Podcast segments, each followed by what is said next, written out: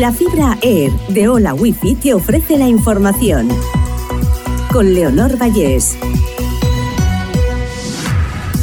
Repasamos las noticias más destacadas de este sábado 20 de mayo.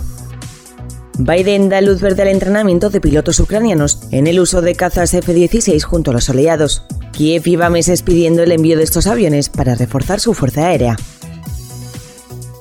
Decenas de investigados y registros policiales por el fraude en el voto por correo en Melilla.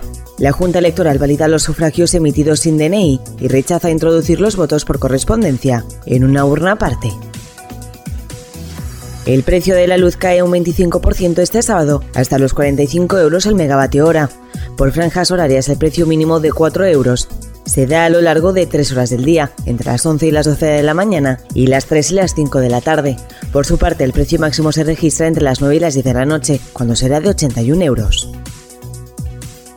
Mueren dos hermanas mellizas de 12 años al precipitarse por una ventana. La policía investiga qué ha podido ocurrir, aunque descartan ya que hayan participado terceras personas. Los padres de origen ruso han recibido asistencia psicológica.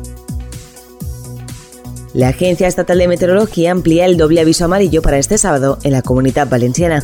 Hasta el miércoles como mínimo hay probabilidad de lluvias todos los días en diferentes puntos de las provincias de Valencia, Alicante y Castellón.